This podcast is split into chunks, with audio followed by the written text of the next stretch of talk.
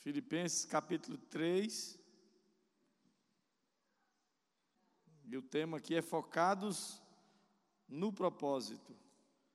Bom, diz assim o versículo 13 em diante: Irmãos, não penso que eu mesmo já o tenha alcançado, mas uma coisa faço, esquecendo-me, esquecendo-me das coisas que ficam para trás e avançando para as que estão adiante, prossigo para o alvo, a fim de ganhar o prêmio do chamado celestial de Deus em Cristo Jesus.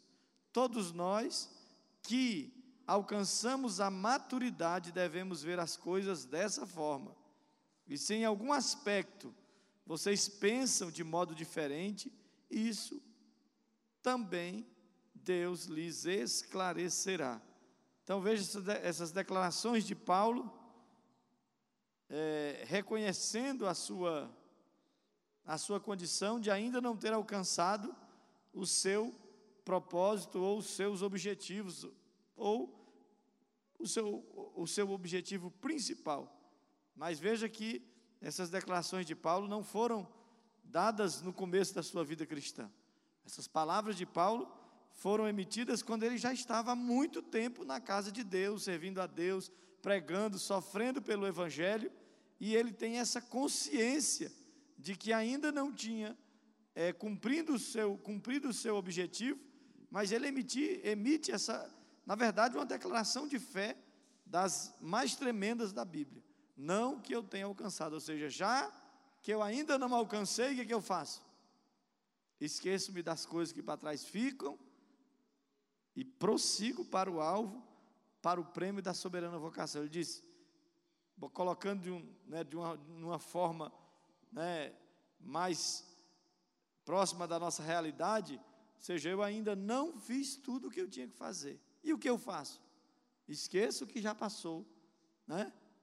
Não me importo com o que já passou, porque o que já passou, né? Já passou, não tem como resolver, tem? E prossigo, continuo.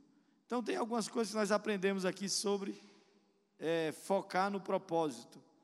Bom, a primeira é o inconformismo. Paulo nos mostra aqui sobre o inconformismo. Ele diz: não que eu tenha alcançado. Ou seja, ele demonstra, ainda que já tenha feito muito para Deus, porque quando Paulo emite essas palavras, ele já tinha feito coisas extraordinárias para Deus, mas ele se mantém com o coração inconformado. Não é inconformismo que levava Paulo a desanimar, o inconformismo que levava Paulo a dizer: Poxa, ainda tem coisas que eu tenho que alcançar. Poxa vida, que luta ainda ter que alcançar coisas. Não. Ele demonstra que tinha uma visão correta dos seus objetivos, tinha uma visão correta de qual era o propósito de Deus na sua vida e também tinha uma visão clara que não alcançou ainda. E se não alcançou tudo que Deus tinha para ele, o que ele demonstra aqui? Um inconformismo. Então você já alcançou tudo que Deus tem para você? que, que você acha? Quem já alcançou tudo que Deus tem para você? Ah, não ainda? Então, levanta sua mão aí e diga: Eu ainda não alcancei. Não, você está muito desanimado. Diga: Eu ainda não alcancei tudo que Deus tem para mim. Então ainda tem espaço para me conformar. Amém. Mas na verdade, muita gente, muita gente vive a vida conformada. Ou seja, sabe que podia viver melhor, mas não vive. Sabe que podia melhorar os quadros na vida, mas não muda. Sabe que é, Deus poderia transformar coisas no seu interior, na sua, na sua vida profissional, quem sabe na sua comunidade, na sua família, mas se conforma. E a gente não se conforma só quando ou a gente não inconforma só por falar. Ah, eu estou inconformado. Não. Às vezes você está dizendo que está inconformado, mas tem atitudes de pessoa conformada. Ou seja, você diz que é inconformado, mas vive de maneira conformada. Por quê? Porque não faz nada. Quando a gente é, fala sobre propósito, muitas das vezes, se a gente for ouvir cada pessoa, e você fosse declarar aqui o que você tem feito pelo seu propósito, talvez você ia ser enquadrado entre aqueles que se conformaram. Se fôssemos ouvir hoje sobre a situação da sua alma, né? Lembrando aí o pessoal que já participou do nível 1 da, do Mudieu, que a gente assusta, assusta ou não assusta? Hein? Quem veio aí participar do Mudieu nível 1, achou que assustou com o que apareceu, com o que você viu lá nas suas respostas? Assustou ou não? Mas às vezes a gente está dizendo, não, eu estou até bem. Eu estou bem, estou tranquilo. Né? Às vezes até lá no Mudieu, né? A gente fica tentando dar umas explicadas. Né? É porque isso aqui, eu não sei, talvez é porque eu não entendi muita pergunta. Né? E teve alguém que, nesses formulários, alguém corre e fala: Não vou responder de novo, vou entender aqui o que perguntaram, vou olhar direitinho e vou responder de novo. Não, eu respondi de novo, ficou até um pouco melhor. Mas, porque a gente fica querendo se conformar com a revelação de quem nós somos. A gente não tem que se conformar com a revelação de quem nós somos, nós temos que nos conformar com os quadros continuarem na nossa vida, em coisas se repetirem ano após ano em não mudar de vida ano após ano. Isso deveria fazer em nós é, um, um, um mover que gerasse uma mudança. E é isso que Paulo está dizendo. Eu não alcancei porque ele tinha consciência, que ele tinha certeza que tinha um nível melhor para ele viver. Aí você tem, você sabe que tem um nível melhor para você viver? Bate aí no ombro de quem está do seu lado, irmão, parece que está todo mundo dormindo, dá um balanço, balança ele aí com o baiano, vai. Dá de baiana aí, irmão. Você sabe o que você ainda tem que viver? E aí, ele sabe? Falou aí? Sabe ou não sabe? Se você sabe o que ainda pode e deve viver, o nível que você deve viver, e ainda não se inconformou, e como é que a gente se inconforma? Com ações. Com ações. Estamos ainda no começo do ano. Para nós, o ano começou essa semana, ministerialmente falando né, como, não sei se você já entendeu, mas nossa igreja funciona de, de fevereiro, ou seja, depois que nós voltamos da convenção, até a próxima convenção, lá em Bogotá. Então a nossa igreja começa essa semana o ministério, né, as ações ministeriais para 2019. E você? Quais são os seus propósitos? Quais são as mudanças que você disse, eu vou implementar? Já estamos no dia 5 ou 6, nem sei mais, que eu estou totalmente perdido. Passar uma noite sem dormir. É seis hoje. Eu já tenho 51 anos e um mês. Misericórdia.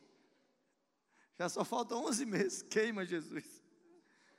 Por 52. A boa ideia está passando, né? Mas a segunda coisa que um focado leva em conta é evitar perder tempo. É, essa, essa declaração de Paulo é muito tremenda ele diz assim: é, não que eu tenha alcançado. Então ele fala, eu ainda tenho coisa a fazer, ou seja, ele está inconformado. É um inconformismo positivo, porque ele não alcançou, não desistiu. Ele diz: Eu não alcancei, eu sei que eu tenho que fazer mais e vou fazer. Mas aí ele continua: Então, já que eu não alcancei ainda, esquecendo-me das coisas que para trás fico. Ele está dizendo o quê? Que ele não vai ficar se focando em coisas que podem roubar seu tempo, em coisas que podem é, tirar ele do foco. E muita gente não alcança propósito porque se apega em quê? No caso de Paulo aqui, no passado. Aí ah, eu não consegui isso no passado, no passado não deu certo. Ele diz: esquecendo-me das coisas que para trás ficam. O que fica para trás, gente? Tudo que passou fica onde? No passado. Ah, eu não consegui. Ontem eu não consegui fazer isso certo. Mas isso já, se você se frustrar com ontem, você está entendendo? E aí ele está colocando tudo aqui dentro dessa, dessa, dessa declaração, porque tem muita gente que gasta a vida no passado. Vamos dizer, quem vive de ressentimento está se focando em quê? Está trazendo a dor do passado para o presente. Por quê? Porque não perdoa. Ou seja, fica preso onde? No passado, ele esquecendo-me das coisas que para trás ficam. O esquecer aqui não é o sentido de dizer assim, eu peguei e apaguei, né, borrei a minha memória, como diz lá né, em, em Bogotá. Não, ele não borrou a memória dele, não passou um, né, uma borracha na memória dele. Não tem como fazer isso. Ele está esquecendo-me das coisas que para trás ficam, é não deixando que o que ficou para trás norteie a minha vida. Então você teve um, uma situação difícil no passado, perdeu um emprego, perdeu uma renda, perdeu um amigo, se decepcionou, guardou uma mágoa. Paulo está dizendo: se você quer alcançar o propósito de Deus, esqueça. O que é esquecer? Resolva isso e deixa isso no passado. A maioria das pessoas não vive do presente. Não vive. Primeiro, porque não vivem conformados, sabendo pelo que deve se conformar. Segundo, porque vivem do passado. Ah, no passado, no passado, ah, aquela pessoa me feriu, mas ela sempre feriu você no passado. Então ele diz: esqueça o que foi que não deu certo até hoje. Esqueça, esqueça, esqueça, esqueça. E às vezes você está tão focado nesse passado e não sabe. É como aquela pessoa que diz assim: Eu não vou criar meu filho na maneira, na maneira do meu pai e da minha mãe. Aí faz o contrário que o pai e a mãe fizeram. Aí você pergunta assim: E aí, ele está preso ao passado ou não? Não, mas ele está fazendo totalmente diferente do pai e da mãe. Não, ele está vivendo do passado, porque ele está sendo norteado pelo pai. Só está fazendo o inverso. E fazer o inverso que o pai fez é correto? Na maioria das vezes, não. Tem coisas que o pai, mesmo de maneira extremada, fazia que é correto. E tem coisas que ele não fazia que nós devemos fazer, mas nunca pode ir para o extremo. Quem vive dizendo que está fazendo o contrário, reagindo aos erros das pessoas, está vivendo, vivendo do passado. E às vezes você está construindo a sua vida baseado numa experiência ruim do passado. Né? E às vezes tem medo por causa do passado.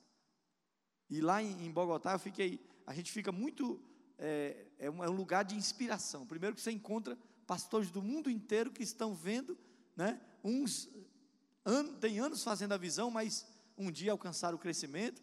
Tem outros que em pouco tempo já romperam, já alcançaram um grande crescimento. Mas o que você vê neles é uma mentalidade, é uma mentalidade de crescimento, de conquista, de, de mudar os quadros e de não ficar assim, não ficar com aquele apego do passado. E às vezes nós nos apegamos tanto ao passado que repetimos tudo o que fizemos no passado que não deu certo, querendo que dê certo hoje. Isso é incrível. A gente quer fazer o errado, ou seja, a gente repete os mesmos erros ano após ano e queremos outros resultados. Isso é prisão ao passado ou não? É prisão ao passado. Esquecer do passado é ver só o que foi bom, que deu resultado e até você pode aplicar alguma coisa, mas a maioria das coisas que você fez errado e não mudou sua vida, tem que, tem que se é, alterar, tem que vencer. Nós vivemos num novo tempo, irmãos. Nós vivemos numa nova atmosfera espiritual. Nós vivemos num novo mover espiritual, num novo num mover profético. E viver no mover profético é fazer como Samuel. Eu fico impressionado com Samuel, porque Samuel é o contrário do viver no passado. Samuel é viver, é a visão do futuro. Como é que era Samuel? Ele não era ainda declarado e nem tinha chance de ser declarado sacerdote. Mas ele agia como? Sacerdote. Ou seja, ele fazia as coisas sem se prender no quadro, na situação, se os filhos de, de Eli eram corretos. Não, ele vivia como sacerdote, se vestia como sacerdote e agia como sacerdote. Tem gente que diz assim, pastor, eu quero ser pastor. Ok. E por que não começa a ser pastor hoje? Aí amanhã alguém vai reconhecer e dizer, não, você realmente é um pastor. Embora todos, todos que cuidam de almas são pastores de almas. Ninguém recebe título de pastor. Isso é invenção da igreja desse século. No passado ninguém recebia título. Título declarado, uma ata registrando, eu declaro, e ponho a mão em você a partir de hoje, declarado numa ata, registra, vai no cartório, guarda essa. Não era assim, não. Quem é pastor? Quem cuida de almas. Quem cuida de ovelha é o quê? Pastor, mas hoje as pessoas estão ali presas. Você quer ser grande? Acha como? Grande. O que faz um pastor? Visita, vai atrás das pessoas, ora pelas pessoas, impõe a mão na cabeça das pessoas. Se tem tempo, vai no hospital. Você quer ser pastor? Visite, faça visita no hospital. Você quer ser grande líder? Quer ser um líder tremendo? Haja como um líder tremendo. Antes mesmo de, se, de receber um título. E é isso que é interessante na vida de Samuel. E que Paulo entendeu muito bem. Deixe o passado. Deixe, ou seja, resolva e não se baseie no passado, na sua vida hoje. O que você precisa fazer em 2019 tem que ser feito imediatamente. Começar a fazer. E, e vencer os problemas do passado. E, e, e, romper com os problemas do passado. O que não deu certo no passado, rompa. Não repita os erros do ano de 2018. Quem cometeu muitos erros em 2018 aqui? Quem, é o, quem são os, os, os verdadeiros? Quem cometeu muitos erros em 2018 aí? Levanta a mão. Olha para quem está do seu lado aí. Vê se está com a mão abaixada. Olha. Tem alguém com a mão abaixada perto de você aí? O negão levantou, não sabe nem para quê. Vou perguntar de novo: tem alguém que cometeu erros em 2018? Levanta a mão. Olha se tem alguém perto de você. Ah, todo mundo rapidinho levantou, né? Que você já ia ser chamado de mentiroso.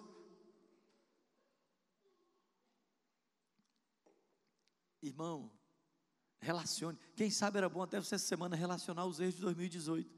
O que foi que você errou em 2018? Não li a Bíblia como devia. Não orei como devia. Passei o ano todo enrolando para ter uma conversa com o pastor, com o meu líder, e não tive. Não vim nem nos cultos principais da igreja, nem nos domingos. Não fui na célula. Desisti da minha célula, anota lá. Pega aquilo ali, ó, já é. Evitar perder tempo. Para não repetir, porque você pode chegar no final de 2019 e de novo, não ler a Bíblia. Que coisa terrível. Não orei como devia. Não procurei meu líder para ser acompanhado mais de perto. Não fui na célula, não desenvolvi o meu ministério, não fiz aquele curso que eu disse que ia fazer, não mudei aquele quadro, não fui conviver mais com as pessoas. E como você vai mudar? E como você vai alcançar o seu propósito nesse ano? Terceiro, mantenha-se trabalhando, mantenha-se como? Isso é impressionante na vida de Paulo. Paulo, tipo, está dizendo assim: nem tudo eu alcancei ainda. Mas sabe qual é a solução? Já que eu não alcancei tudo, não fica lambendo as feridas, vai para frente.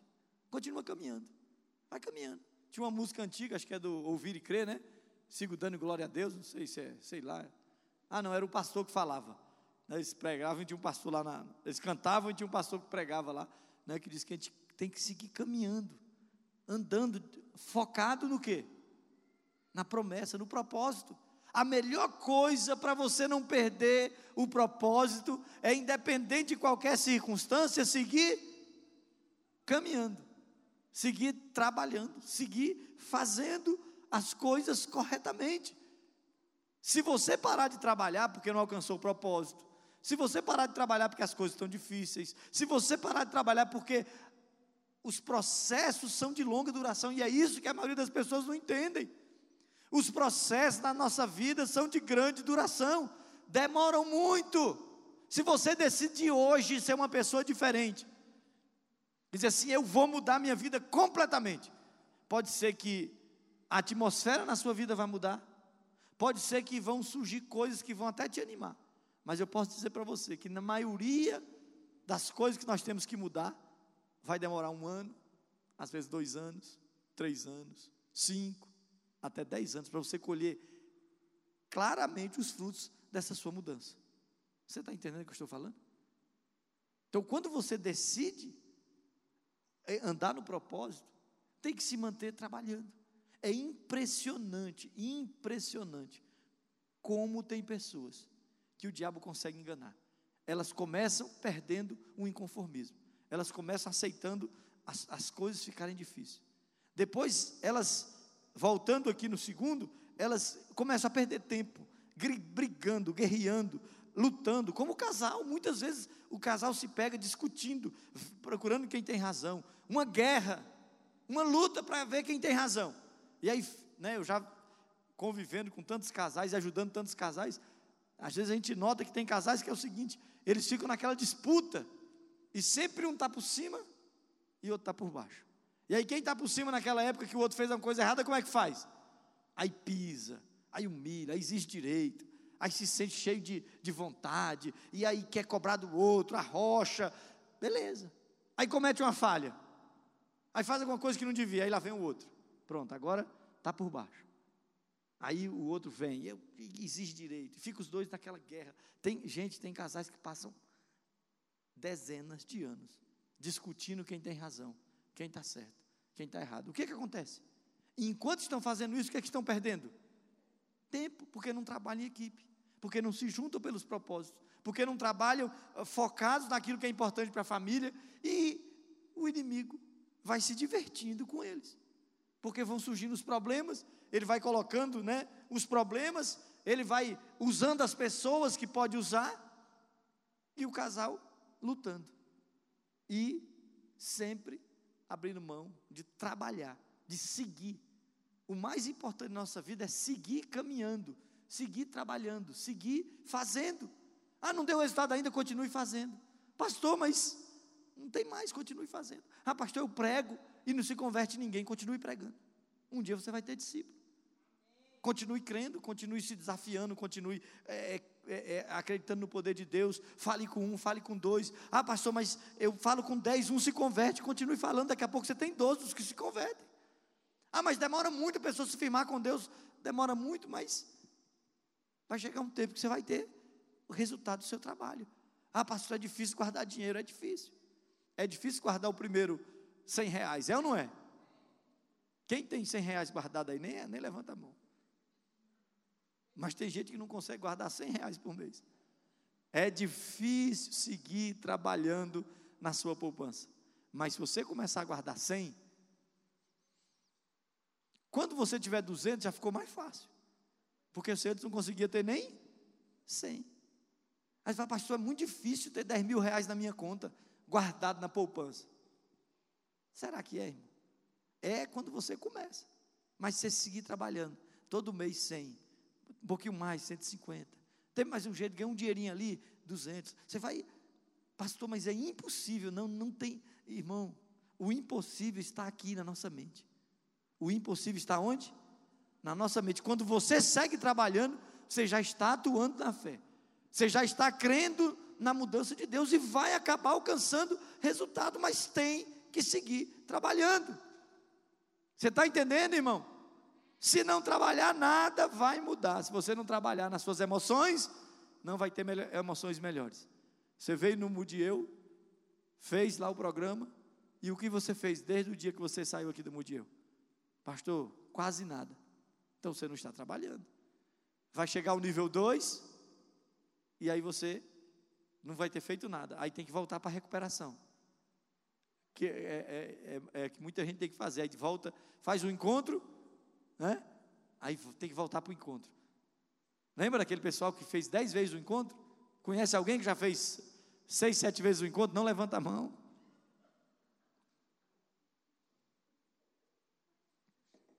Fazer duas, três vezes a universidade, duas, fazer duas, três vezes a universidade da vida, quatro vezes. Fala, mas pelo amor de Deus, por que eu vou fazer a universidade da vida de novo? Porque você parou de trabalhar. Porque em vez de você continuar ali na sua toada, se esforçando, fazendo o que é possível, aceitando os desafios, você para no meio do caminho. Quando a gente para no meio do caminho, normalmente tem que fazer o quê? Voltar. Por que tem que voltar? Porque ficou tudo desajustado. É como aquela casa que o cara constrói pela metade. Já viu aquelas casas que o cara constrói, constrói pela metade? Levanta né, metade das paredes, deixa lá durante 20 anos. Qual vai ser o conselho da maioria das pessoas? Derruba, arranca tudo faz de novo, porque fez errado. Às vezes porque começou errado, às vezes até com a motivação, motivação errada. Então mantenha-se trabalhando, prossiga. Diga para quem está do seu lado, põe a mão aí na mão, no ombro desse baiano diga: prossiga. Balança ele, vê se pelo menos ele engata aí, irmão. Vê se ele vai, vê se ah, faz ele pegar aí, vai, irmão. Prossiga. Tem jeito de prosseguir e dormir, né? Fazer tudo pelo propósito. Fazer o que, gente? Tudo, tudo. Paulo diz: prossigo para o, para o alvo. Ele está dizendo: eu é rumo, ele tem um foco, ele tem um objetivo. Ele diz: eu siga o rumo, ele sabe para onde ele vai, ele sabe o que é importante na vida dele. Tem gente que vive a vida sem rumo, sem direção. E aí, como é que você vai focar alguma coisa se você não sabe onde que você quer chegar? Pastor, eu quero no final de 2019 ter meus 12 discípulos. Quantos discípulos você quer ter no final de 2019? Poucas bocas abrem nessa hora. Quantos discípulos você quer, quer, quer ter no final de 2019? E como você vai ter esses discípulos? Como? Focado nisso. Ele coloca tudo, ele diz: Eu sigo o rumo. Ele está dizendo: Eu não fico olhando para a direita, para a esquerda. Normalmente, pessoas focadas, eles perdem a visão bilateral. Ou seja, eles não ficam olhando para a direita, nem ficam olhando para a esquerda, eles estão focados. E é isso que Paulo está falando. Eu tenho um rumo, eu dou tudo por esse propósito. Quando eu tenho um propósito, eu tenho uma palavra rema nesse propósito, eu foco nele, ou seja, eu coloco tudo. No meio do caminho vão surgir possibilidades.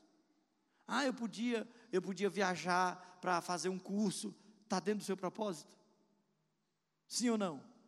Ah, não, não sei. Mais ou menos, então não faz. Ah, eu tenho que fazer isso aqui, mas eu tenho que fazer uma compra e estou guardando dinheiro que eu quero viajar com a minha família no final do ano. Ainda bem que já tem mais gente aqui na igreja que acredita que pode viajar uma vez por ano com a família.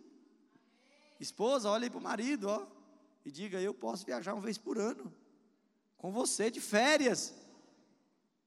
E se o esposo, né, ou a esposa não está aqui, você pode chegar em casa hoje à noite e dizer: Eu posso viajar uma vez por ano com você de férias. E se você quer uma viagem internacional, ainda já te dou uma dica. Ó. Já te dou uma dica. Quer fazer uma viagem internacional, ainda quer visitar uma praia, entendeu? Paradisíaca, que todo mundo do mundo gostaria de ir. A Luciana não acha nenhuma maravilha, mas que muita gente ama vai para Bogotá, dá uma quedinha lá em Cartagena, ou em Santa Marta, ou em San Andrés, é o mesmo preço da passagem. Você vai para Bogotá, vai para Santa Marta, ou San Andrés, ou, ou, ou Cartagena, pelo mesmo valor. Às vezes até mais barato. É mais fácil ir para San Andrés, Santa Marta e Cartagena. É mais barato do que ir para Bogotá. Ou seja, você vai para Bogotá e para esses lugares no Caribe com menos dinheiro do que você iria para Bogotá. Então, pronto, ó, já faço um voto. Eu vou para Bogotá em 2020. Amém? E aproveite, já vai olhando lá. Bota lá Brasília, Bogotá, Cartagena, Cartagena, Bogotá. Você vai ver como é que é, não é difícil. Às vezes vai ficar de graça a sua ida para esses lugares. Mas no meio do caminho, no meio do caminho, vai surgir oportunidade de você comprar aquele terno lindo. Vai, vai atrapalhar seu propósito? Não compra. Você entendeu? Vai surgir no meio do caminho. Você vai trocar o seu carro 2014 por um carro 2016. O foco é a sua viagem dos sonhos? Foca na viagem dos sonhos. É isso é questão de fazer tudo pelo propósito. O problema é que as pessoas não são assim elas não focam no propósito, no meio do caminho vão se perdendo, se perdendo. Paulo diz: Eu sigo rumo, eu sigo rumo, eu sigo. Como é que você segue? Rumo. Você tem um rumo, você sabe onde você quer chegar. Você quer ter uma célula frutífera em 2019? Você quer a sua célula? Quem quer a sua célula aí? Então, você quer essa célula? Foque. Já venha depois de amanhã, sexta à noite, sábado à noite, domingo de manhã para quem quer mudar de vida ministerialmente falando.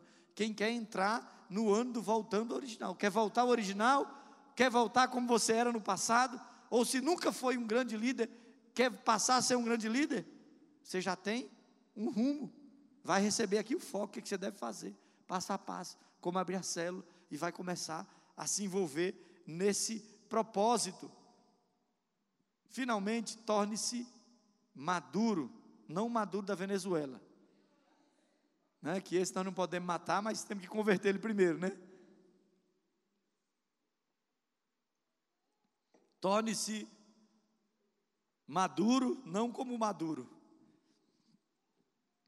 Olha o que ele diz aqui: nós que alcançamos a maturidade, nessa tradução minha aqui, diz: todos quantos somos perfeito, tenhamos este sentimento, e se vocês pensam diferente, também Deus os revelará. O que ele está dizendo é que as pessoas que têm maturidade na fé pensam assim.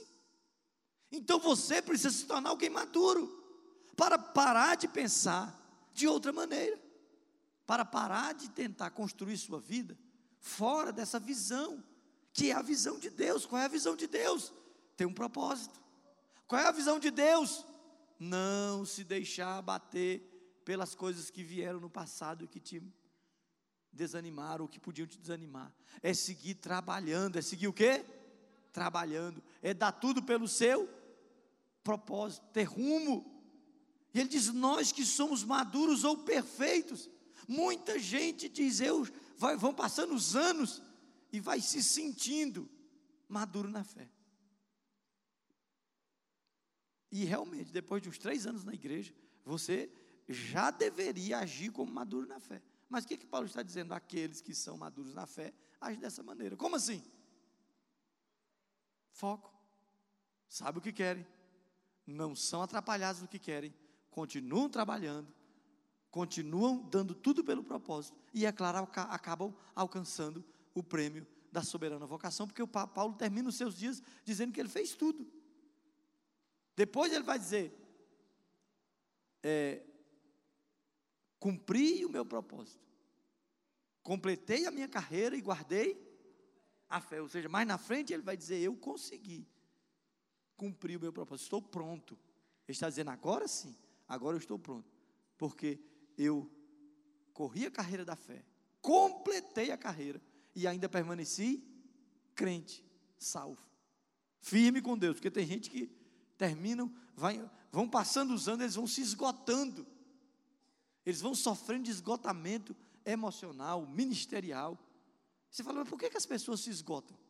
Porque normalmente não, não, não se não trabalham nessa visão que Paulo está falando aqui.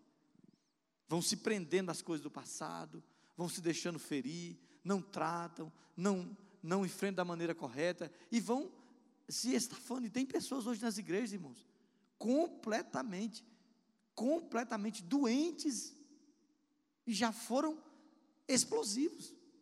Em todas as igrejas, tem pessoas que você fala assim, elas, meu Deus, o que está acontecendo com essa vida? Esgotadas na fé. Por que esgotadas na fé? Porque perderam o foco. Porque começaram a se prender no passado. Porque começaram a tirar o olhar do que Deus tem para elas e colocar em outras coisas. E estão esgotadas. Eu conheço líderes, pastores esgotados na fé. Mantém uma aparência? Muitos mantêm aparência, estão na igreja. Mas no fundo estão esgotados na fé, desanimados, tristes, enfraquecidos. Muitos deles em depressão. Às vezes, ó, ninguém sabe, mas vivendo um processo profundo de depressão. Por quê, irmãos? Porque se perderam nessa visão, não conseguiram seguir essa visão de Paulo. Pessoas maduras permanecem. Pessoas maduras agem dessa maneira. Não adianta você dizer que eu sou maduro. Tem propósito. Tem foco. Não se deixe desanimar pelo passado, pelas coisas ruins que te acontecem. Continua trabalhando. Como é que é? Se não é assim, então, irmão, vamos enfrentar. Vamos fazer alguma coisa para alcançar maturidade. Porque tem gente velho na fé, completamente imaturo. E tem gente até nova na fé, com uma maturidade exemplar. Você está entendendo? Vamos orar, irmãos? Vamos orar? Que eu preciso dormir? Vamos. Nosso sonho lá em casa hoje é dormir. Passar a noite viajando, eu vou te contar, viu? Está dormindo e pensa que passou um buraco na estrada, né? Teve um buraco na estrada. Ai meu Deus, que buraco é esse? Buraco, buraco grande, rapaz. Será que o governo não tapa esse buraco, não? De vez em quando o pneu do avião parece que dá uma. E pior é quando o avião demora tanto para dar tanta volta no aeroporto, ontem parecia que eu vinha de avião por terra, porque o avião passou quase uma hora andando no aeroporto. Falei, esse avião vai vir. Vou avisar que vou chegar em Brasília daqui uns três dias. Vamos orar, irmãos. É tempo, irmão, de agir com maturidade e dizer: Deus, eu serei uma pessoa que vive por propósito. Um filho de Deus não pode viver fora do propósito. Um filho de Deus não pode aceitar não ter propósito. Eu preciso ter um propósito para a minha vida pessoal. Eu prefiro ter um, preciso ter um propósito com relação à minha pessoa, meus relacionamentos, minhas emoções. Eu preciso ter um propósito. Se você já estabeleceu o propósito que esse ano você vai ter a sua saúde emocional restaurada, já é um grande propósito. Todos nós temos que ter um propósito, viver em paz, de viver cheio de ânimo, de alegria. É duro ouvir gente que anda com Deus dizendo eu sofro, eu sofro porque eu não me sinto feliz, eu não me sinto realizado, pleno. Alguns chegam a dizer eu sinto uma tristeza profunda. Meu Deus, que coisa assustadora é um filho de Deus experimentar isso na vida. E o que fazer, pastor? Tomar uma decisão. Esse é o propósito da minha vida. Você pode dizer, Deus, esse ano eu vou continuar fazendo algumas coisas, vou continuar no teu propósito, mas tem uma coisa, alguma coisa importante: mudar a minha alma. Talvez seu propósito seja na área familiar, e você tem que ter um propósito na área familiar, viver em paz com a sua família, conseguir formar uma equipe com o seu cônjuge, se você é casado uma equipe que trabalhe para melhorar a vida, para melhorar as condições da sua família, para alcançar sua casa própria, porque é uma promessa de Deus, a terra está aí para que cada filho de Deus tenha no mínimo uma casa própria. Isso é de Deus, é o propósito de Deus para a sua vida. Você tem que se focar nisso, é Deus. Se você existe, e é um Deus de bênção, eu quero esse pedaço que é meu. Isso pode ser o propósito da sua família. Mas você precisa ter um propósito profissional também. Qual é o propósito profissional da sua vida? Pastor, me mantendo, ganhando um dinheirinho. Dá para você ganhar dinheiro, prosperar, irmão, e ainda ser luz onde você trabalha, ainda ser uma bênção lá no seu trabalho, entrar no sindicato e se tornar alguém que se envolve no sindicato com a visão de Deus, com a luz de Deus. O Brasil passou anos dominados anos dominado pela esquerda, e às vezes por gente tão incorreta, alguns até com boas intenções, mas outros corruptos. Porque quem era luz, irmãos, não entrou. Porque era luz, não fez nada. O seu propósito profissional pode ser se envolver na sua área, na sua profissão, e dizer: Eu serei um referencial na minha, na minha comunidade. Até lá no seu bairro, você já olhou no seu bairro como as coisas estão sujas? Você já, já pensou que você pode juntar a sua célula e limpar a sua rua? Você já pensou que você pode juntar a sua célula e ir na escola e dizer que você quer lá na escola pintar a escola? Isso é viver um ministério, uma vida profissional com propósito. Mas no ministério também, qual o seu propósito? Eu ouço pessoas falando ano após ano que vão alcançar os doze mas continua ano após ano com célula de ameba. A célula ameba só tem uma célula, ano após ano. Ano após ano. Célula ameba não é a célula que Deus quer para você. Deus quer uma célula que se multiplique. Deus quer uma célula viva e você pode multiplicar a sua célula. E o seu foco precisa ser: eu quero, eu desejo, Deus quer também que eu faça isso, então eu vou fazer. Eu vou fazer. Deus quer, eu creio e Ele vai fazer. Eu vou mudar de vida, eu vou ter uma célula frutífera, eu vou multiplicar minha célula esse ano. Na verdade, eu posso abrir uma célula agora, por esses dias, mais uma célula. E já sair do mover da meba. Você pode já dizer, Deus, eu não aceito mais. Já que meus discípulos ainda não conseguem abrir uma célula, eu vou abrir uma segunda célula. Porque eu não serei líder de uma única célula. Quem sabe esse primeiro passo vai mudar a sua vida ministerial. Eu não serei líder de apenas uma célula. Eu não vou ter apenas uma célula na minha vida. São tantas coisas que você precisa assumir, tomar o propósito de Deus, eu vou ser diferente. Eu vou fazer como Paulo. Não que eu tenha alcançado. Ou já que eu não tenha alcançado, eu prossigo, esquecendo-me das coisas que para trás ficam, das mágoas, das dores, dos erros. Sigo, prossigo, trabalho rumo ao prêmio da soberana vocação. Fale com Deus aí. Espírito